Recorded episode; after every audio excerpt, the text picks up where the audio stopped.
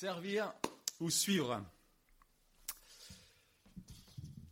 Euh, Qu'il est question de servir dans l'Église, je choisis de voir avec vous un épisode des évangiles où Jésus renvoie quelqu'un qui veut le servir. Comme quoi la bonne volonté ne suffit pas et qu'il mérite d'examiner ce qui nous disqualifie pour le service. Alors peut-être vous allez trouver ma méthode un petit peu tordue, mais euh, en tout cas pour moi ce passage nous permet de discerner quelles sont les bonnes motivations en creux pour le service. J'en ai déjà perdu quelques-uns. On va lire l'évangile de Marc au chapitre 10, les versets 13 à 31. L'histoire du jeune homme riche.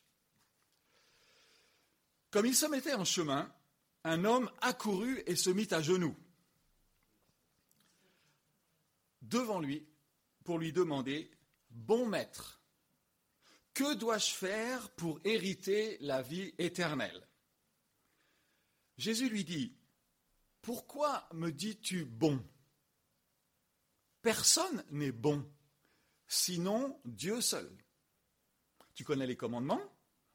Ne commets pas de meurtre, ne commets pas d'adultère, ne commets pas de vol, ne fais pas de faux témoignages, ne fais de tort à personne, qu'on peut associer, tu ne convoiteras point. Honore ton père et ta mère. Il lui répondit, Maître, j'ai observé tout cela depuis mon plus jeune âge. Jésus le regarda et l'aima. Il lui dit, il te manque une seule chose. Va, vends tout ce que tu as, donne-le aux pauvres, et tu auras un trésor dans le ciel. Puis viens et suis-moi. Mais lui s'assombrit à cette parole, et il s'en alla tout triste, car il avait beaucoup de bien. Jésus, regardant autour de lui, dit à ses disciples qu'il est difficile à ceux qui ont des biens d'entrer dans le royaume de Dieu. Les disciples étaient effrayés par ces paroles. Mais Jésus reprit, Mes enfants, qu'il est difficile à ceux qui se confient dans les richesses d'entrer dans le royaume de Dieu. Il est plus facile à un chameau de passer par le trou d'une aiguille qu'à un riche d'entrer dans le royaume de Dieu. Les disciples, plus ébahis encore, se disaient les uns aux autres, Alors, qui peut être sauvé? Jésus les regarda et dit, C'est impossible pour les humains, mais non pas pour Dieu, car tout est possible pour Dieu. Pierre se mit alors à lui dire Nous, nous avons tout quitté pour te suivre. Jésus répondit Amen, je vous le dis. Il n'est personne qui ait quitté à cause de moi et de la bonne nouvelle, maison, frère, sœur, mère, père, enfant ou terre, et qui ne reçoive au centuple, dans le temps présent, maison, frère, sœur, mère, enfant et terre, avec des persécutions, et dans le monde qui vient, la vie éternelle. Beaucoup des premiers seront derniers, et les derniers seront premiers. Si on avait le temps, j'aurais continué avec la parabole des ouvriers de la dernière heure, parce que c'est là, ça fait un tout ici. Alors, qu'est-ce qui disqualifie pour le service?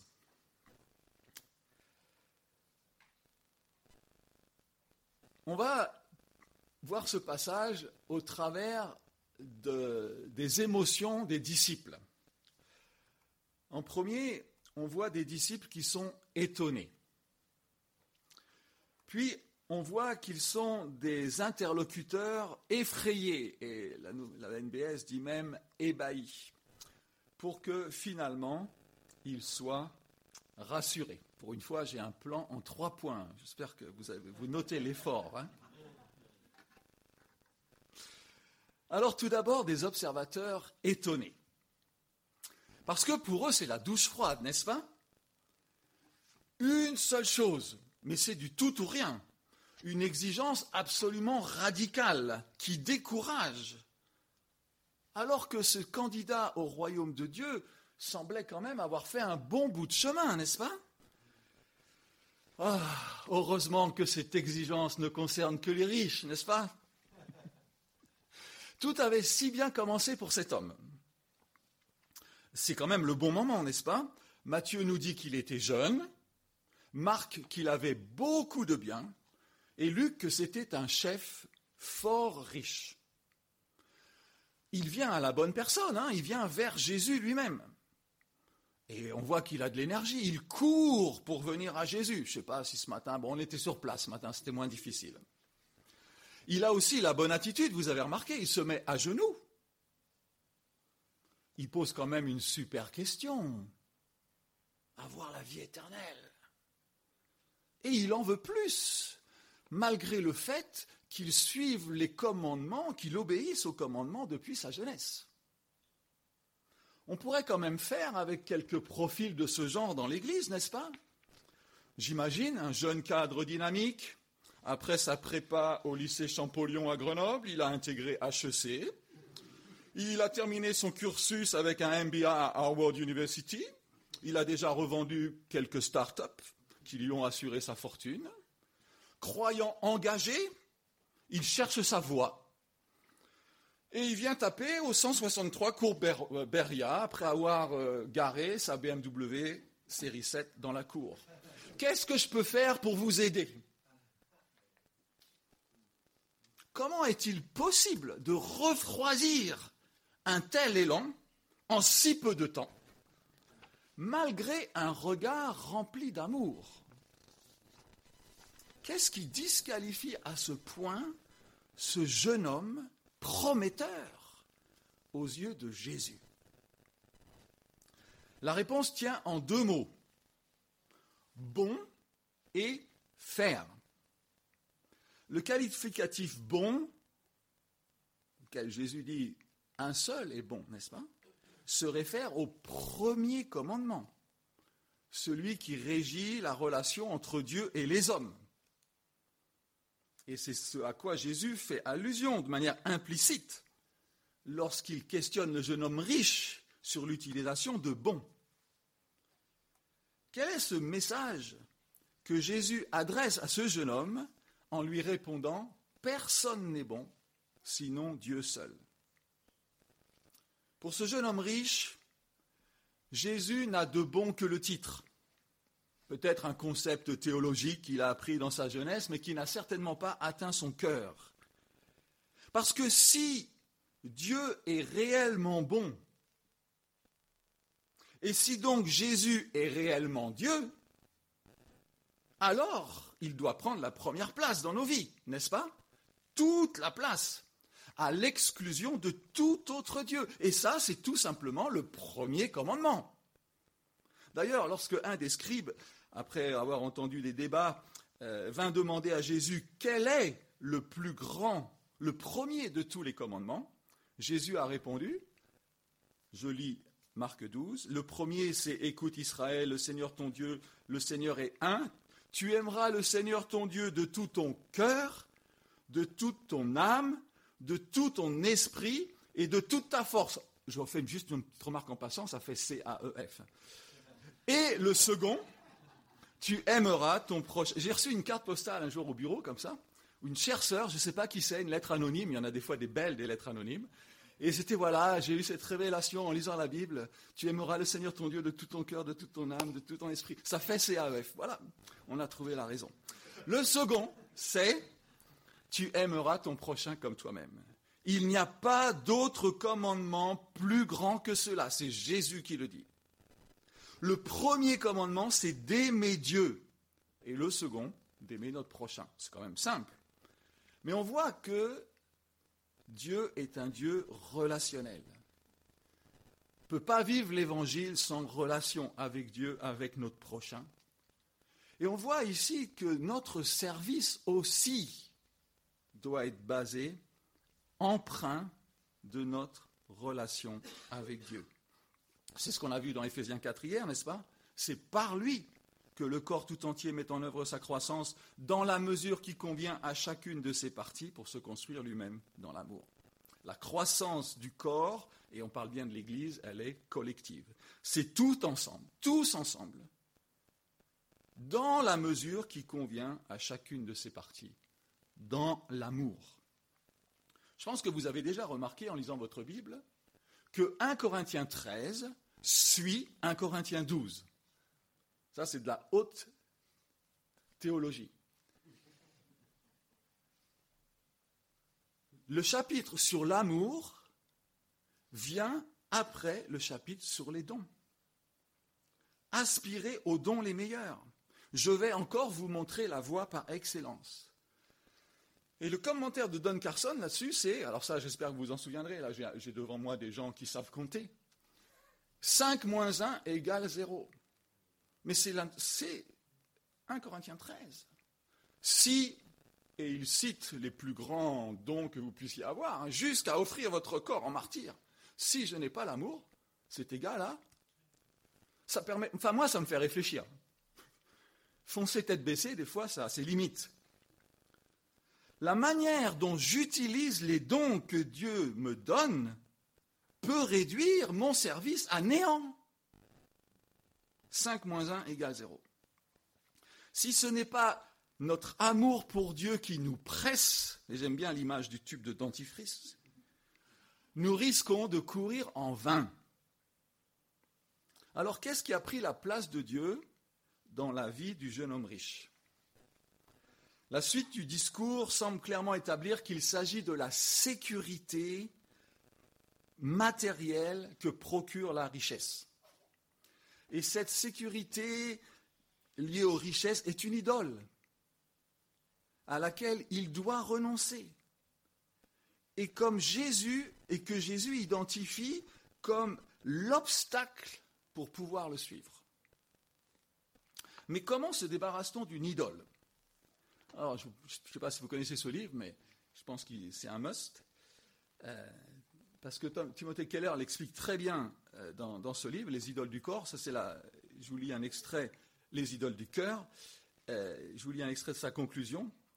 Jésus doit devenir plus beau à votre imagination, plus attirant à votre cœur que vos idoles. Voici ce qui remplacera vos faux dieux. Si vous arrachez l'idole sans planter l'amour de Christ à sa place, l'idole repoussera. Il est possible de connaître l'amour du Christ avec sa tête, mais pas avec son cœur. Comment remédier à cette situation?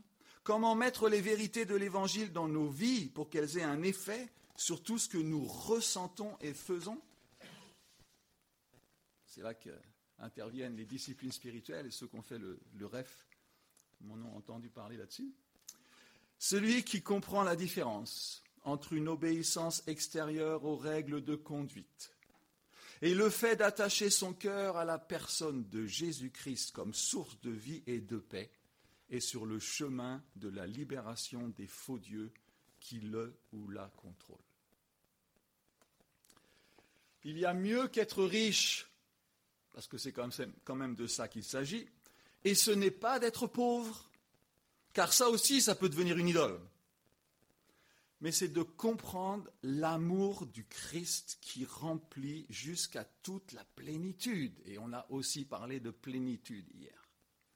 C'est la prière de Paul aux Éphésiens, qui d'ailleurs précède Éphésiens 4, ouais, que c'est pourquoi je fléchis les genoux devant le Père, de qui toute famille dans les cieux et sur la terre tient son nom afin qu'il vous donne, selon la richesse de sa gloire, d'être rendu fort et puissant par son esprit au profit de l'homme intérieur, que le Christ habite dans votre cœur par la foi, et que vous soyez enracinés et fondés dans l'amour pour être capable de comprendre avec tous les saints quelle est la largeur, la longueur, la profondeur et la hauteur, et de connaître l'amour du Christ qui surpasse la connaissance, de sorte que vous soyez remplis jusqu'à toute la plénitude de Dieu. À celui qui peut, par la puissance qui agit infiniment, faire au-delà de tout ce que nous imaginons ou pensons, à lui soit la gloire pour les siècles des siècles. Amen. Je vous exhorte donc. Je ne vais pas répéter ce que j'ai fait hier, mais je suis tenté. Devant la transgression du premier des plus grands commandements, Jésus, pour répondre à que dois-je faire, cite les commandements 5 à 10, la deuxième partie de la loi. Et là, le jeune homme répond, mais trop facile. J'ai observé ça depuis que je suis tout petit. Alors, je ne sais pas comment vous entendez cette réponse. Je ne sais pas si c'est de l'orgueil. Bon, il y a quand même des signes de bénédiction de Dieu quand on est un juif riche et jeune. Est-ce de l'aveuglement? J'en sais rien. Moi, je peux quand même penser que ce jeune homme riche, il est sincère.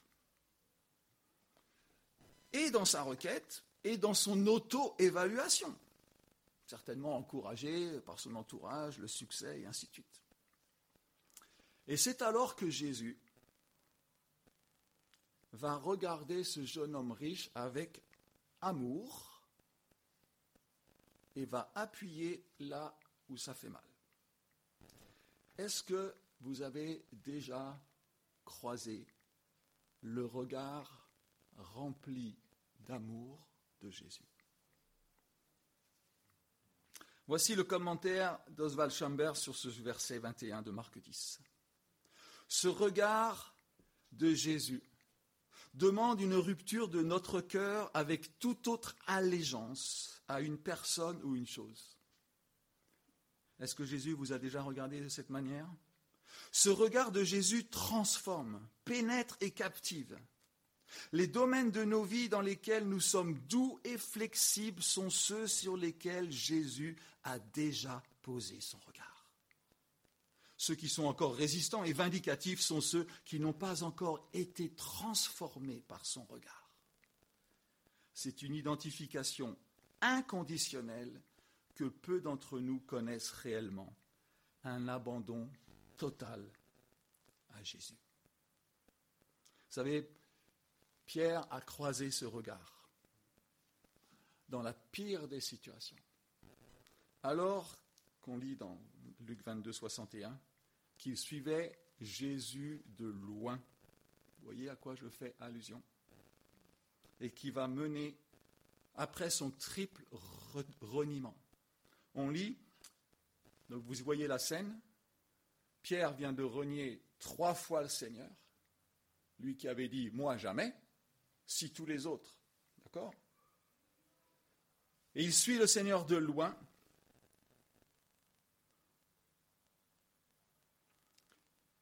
Et vous imaginez Jésus qui se retourne, qui croise le regard de Pierre, et Pierre pleure amèrement. Qu'est-ce qu'il y avait dans ce regard? Moi, je sais, maintenant ils sont grands. Je savais tuer mes enfants avec un regard, vous savez. On sait tous le faire. Pas besoin de parler. Mais si ça avait été ça le regard de Jésus, alors je ne pense pas que dans Jean 21, alors qu'il est complètement découragé et qu'il emmenait ses compagnons d'infortune à la pêche, alors que Jésus lui avait dit d'aller faire de toutes les nations des disciples, n'est-ce pas? Lorsque, Jean lui tape sur l'épaule pour lui dire c'est le Seigneur, si ce regard avait été un regard de condamnation, Pierre ne se serait pas jeté à l'eau. Pour manifester la leçon qu'il avait finalement comprise, que son ministère découlait de sa proximité avec Jésus. Et là, vous avez un barbecue sur la plage avec Jésus. Il y a déjà des pains et des poissons. Mac and fish, ce n'est pas une nouvelle invention. Tout est là. Et Jésus va poser trois fois la question à Pierre, en écho au triple reniement. M'aimes-tu? M'aimes-tu? M'aimes-tu? Et c'est après ce trois m'aimes-tu qu'il dit Suis-moi. Qu'est-ce qu'il y avait dans ce regard? Je vous invite à méditer ce regard. Et à laisser Jésus vous regarder dans ces situations. Si on ne connaît pas ce regard de Jésus sur nos vies, dans les pires situations, comment peut-on le servir? Et c'est ce regard-là qui, que Jésus pose sur le jeune homme riche. Et ça nous aide à comprendre. Alors, j'ai pas, ma femme me dit souvent, on n'a pas la, la voix, l'intonation de Jésus quand il parle. En fait, on peut le dire de plein de manières. Il te manque une seule chose. Non, non, non. C'est moyen, ça. Je ne peux pas. Mais c'est certainement une grande douleur dans le cœur de Jésus. Il te manque une chose. Une chose qui va t'empêcher de me suivre.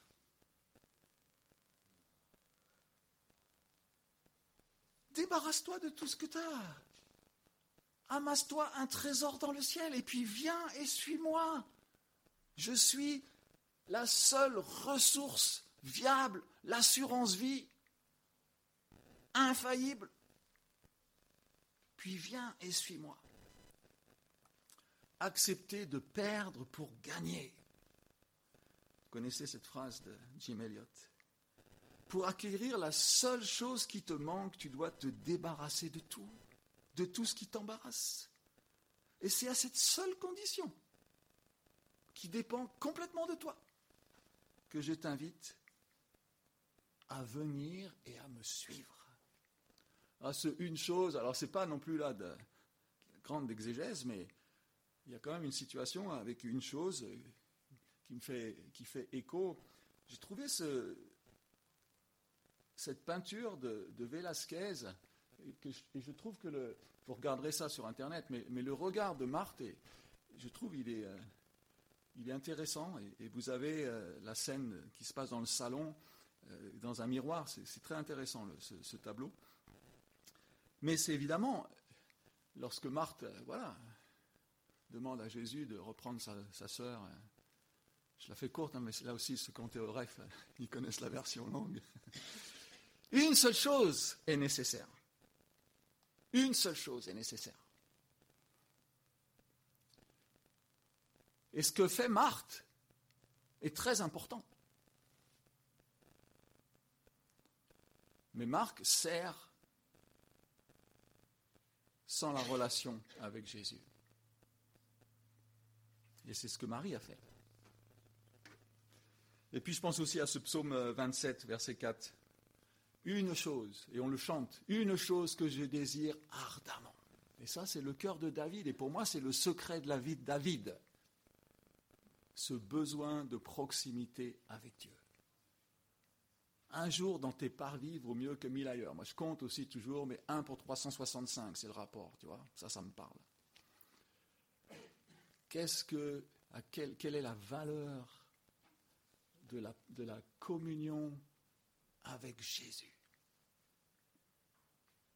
La seule chose qui nous manque, qui manque du point de Jésus, c'est l'union avec lui, à l'exclusion de toute autre union. C'est la seule bonne chose. Renoncer à ses biens, non pas pour obtenir le salut, on est bien d'accord que l'Évangile ne dit pas cela, mais pour suivre Jésus. Et cette route, on la connaît, hein c'est aussi celle où il nous a précédés jusqu'à la croix. Jésus connaît nos cœurs. Et soit sa parole va nous rendre tristes, soit cette parole vivante, agissante, plus acérée qu'une épée à double tranchant va pénétrer nos cœurs jusqu'à diviser l'âme et l'esprit, juger les sentiments et les pensées du cœur, et produire en nous un changement radical. Vends tout ce que tu as envers tout ce que nous gardons pour nous Jésus a les mêmes paroles. Il attend que nous abandonnions tout.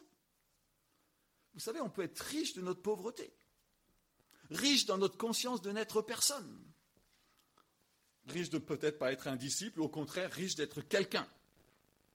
Nous serons toujours découragés et attristés aux paroles dures de Jésus tant que notre amour sera pour nous et non pour les dispositions du Seigneur. Et Jésus laisse partir le jeune homme riche tout triste. Je veux croire que dans un apocryphe, ce jeune homme riche a réfléchi et qu'il a mis sur le bon coin tout ce qui l'embarrassait. Mais ça n'engage que moi. Et on arrive finalement à la réaction des disciples, à la scène. Vous imaginez ce à quoi ils viennent d'assister. Heureusement, on a les explications ici de Jésus aux disciples. Et maintenant, Jésus va poser son regard sur les disciples, effrayés par ce qu'ils viennent de, voir et d'entendre. Et la première partie du discours n'est pas vraiment rassurante parce que la radicalité qui a été exprimée envers le jeune homme riche va être confirmée, voire amplifiée. Il y a quand même au verset 24, parce qu'on imagine là les, disciples, ils pensent à tout ce qu'ils ont laissé, n'est-ce pas? Euh, Jésus s'adresse à eux en les appelant mes enfants. Et il ajoute à ce qu'il a dit au verset 23 une explication qui la modifie un peu il, fait comprendre que ce n'est pas simplement le fait de posséder qui est un obstacle à le suivre, mais plutôt la disposition du cœur à mettre notre confiance dans ce que nous possédons. Pourtant, même après cette explication, il aggrave encore la rigueur de sa sentence au verset 25 en utilisant cette image qui est proverbiale hein, et qui fait de la difficulté une impossibilité. Il est plus difficile à un chameau de passer par le trou d'une aiguille qu'à un riche d'entrer dans le royaume de Dieu. Alors ce sont les Perses qui exprimaient une impossibilité en disant qu'il serait plus facile de faire passer un éléphant par le chat d'une aiguille. Et donc les Juifs ont adapté l'image, l'expression, parce qu'en Israël, il n'y avait pas d'éléphant, il y avait des chameaux. Et c'était le plus gros des animaux. Alors on a essayé par tous les moyens d'atténuer le sens de cette expression, de la rationaliser un petit peu, avec des interprétations tout à fait improbables. On a, prétendu qu'il y avait une petite porte dans la muraille de Jérusalem qui s'appelait aiguille et qu'il fallait décharger le chameau pour qu'il passe. En fait, on n'a aucune preuve de cela. Et puis, on a aussi dit que des copistes auraient fait une erreur. au lieu d'écrire euh, Camilos, qui est une grosse corde, ils auraient fait une faute d'orthographe et ils auraient écrit Camélos le chameau. Mais en fait, quand on lit le texte, on voit bien que ça ne tient pas la route, parce que les disciples comprennent très bien ce que Jésus est en train de dire. Parce que là, ils sont ébahis.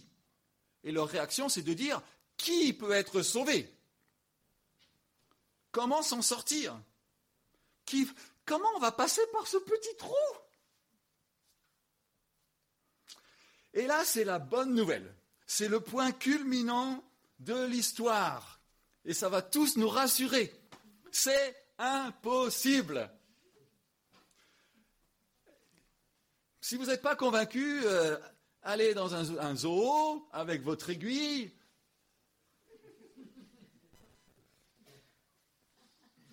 Il y a des images qui sont parlantes. C'est impossible pour les humains.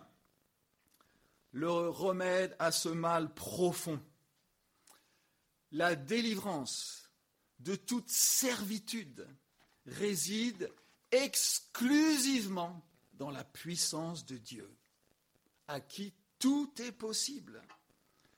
Et c'est un miracle de la grâce.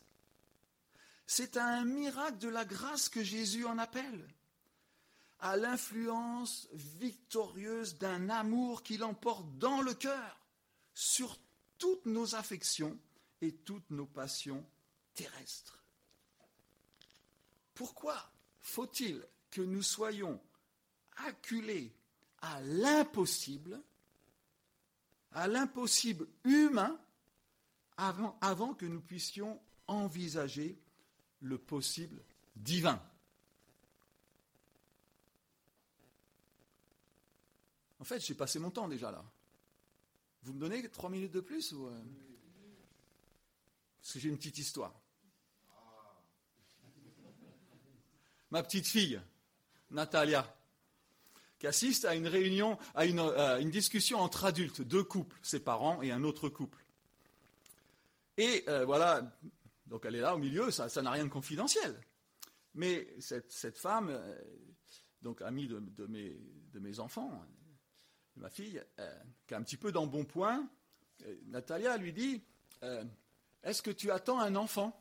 Elle est petite, hein, et ça m'est arrivé hein, de, faire la queue une fois, c'était la grève à la poste, et on allait chercher la queue, le courrier à la salle polyvalente, et il y avait une demi-heure de queue. Il y avait une femme devant moi, et là j'ai fait l'erreur. Vous savez, les situations où tu te sens vraiment, tu voudrais juste disparaître.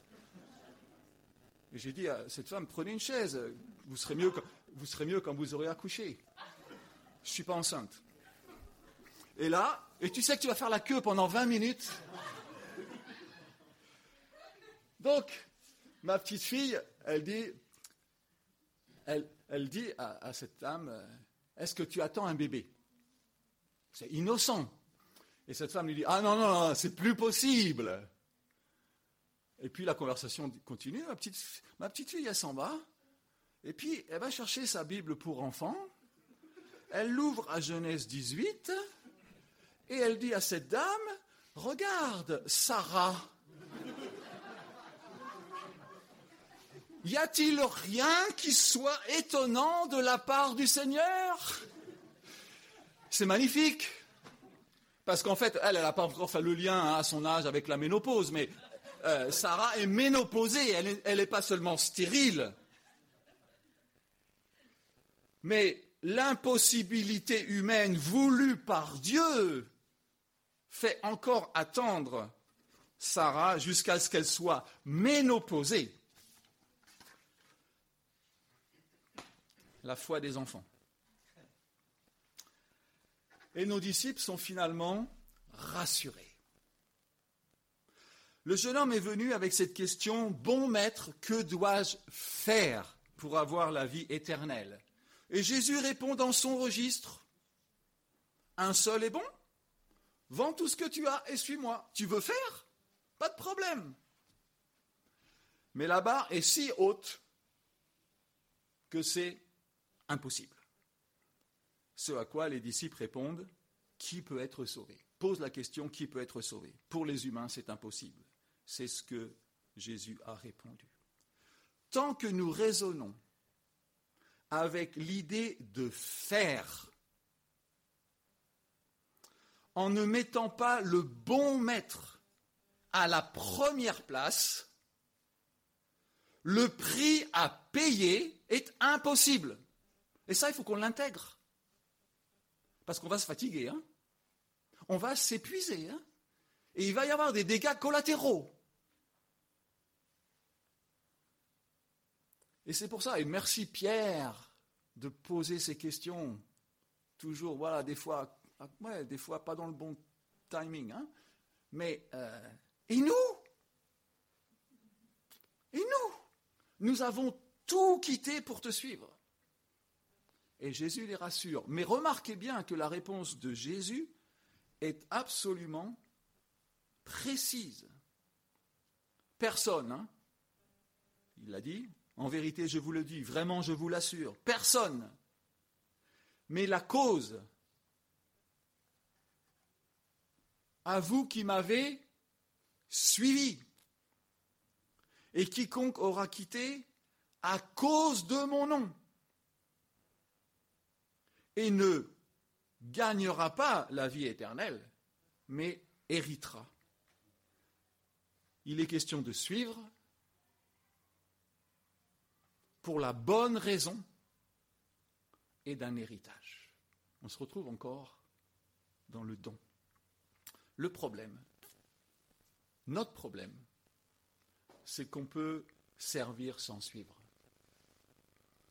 Quitter, mais pas à cause de son nom.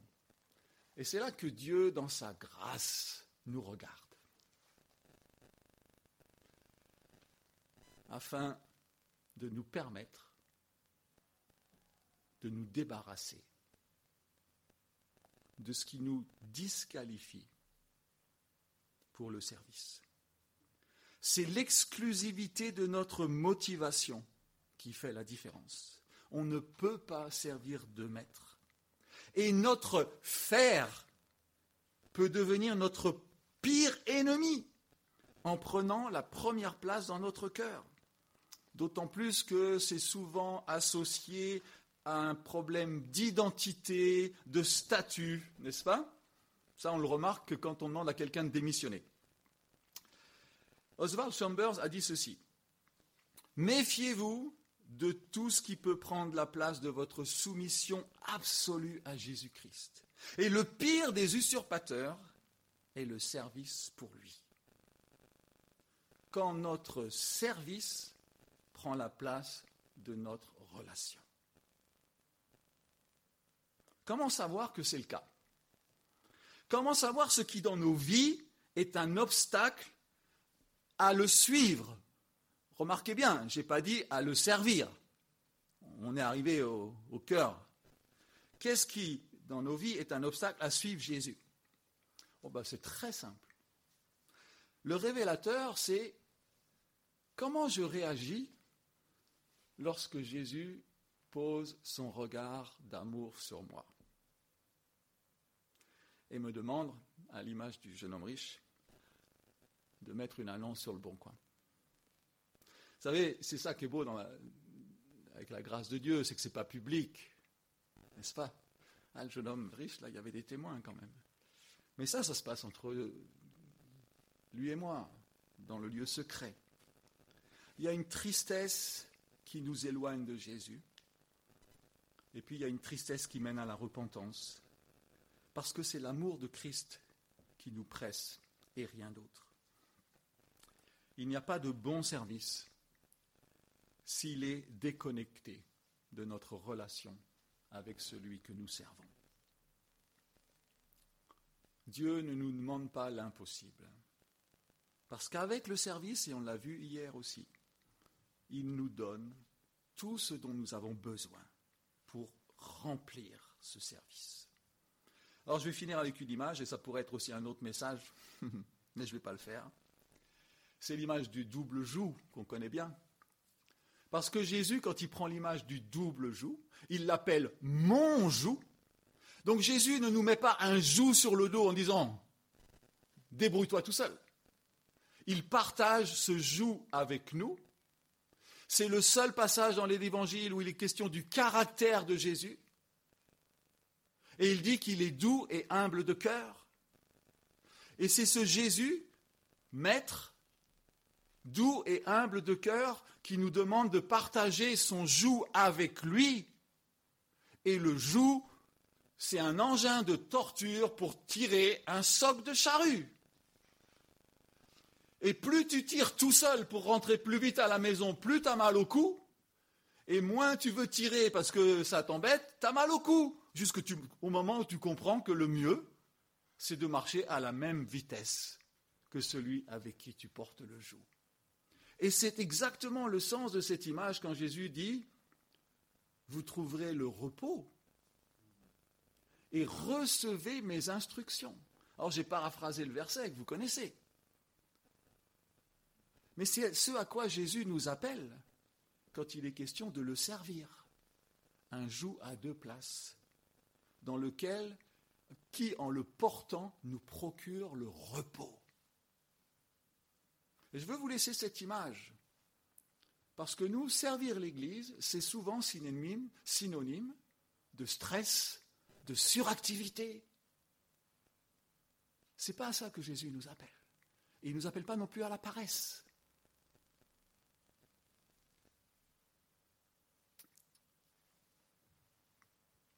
Connaître celui qui nous appelle. Revoir nos motivations et accepter dans l'obéissance et la soumission à marcher à ses côtés en recevant ses instructions. Que nous soyons trouvés fidèles avec ce que le Seigneur nous a confié en tant qu'intendant de son royaume. On peut prier, tu veux prier ou je prie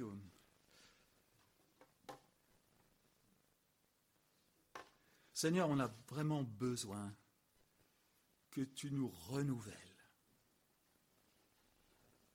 dans toutes nos conceptions de ce qu'est l'Église, mais de ce qu'est aussi te servir. Seigneur, émerveille-nous avec qui tu es. Seigneur, ouvre les yeux de notre intelligence pour que nous comprenions l'amour qui a été déployé en Jésus-Christ pour faire de nous un peuple.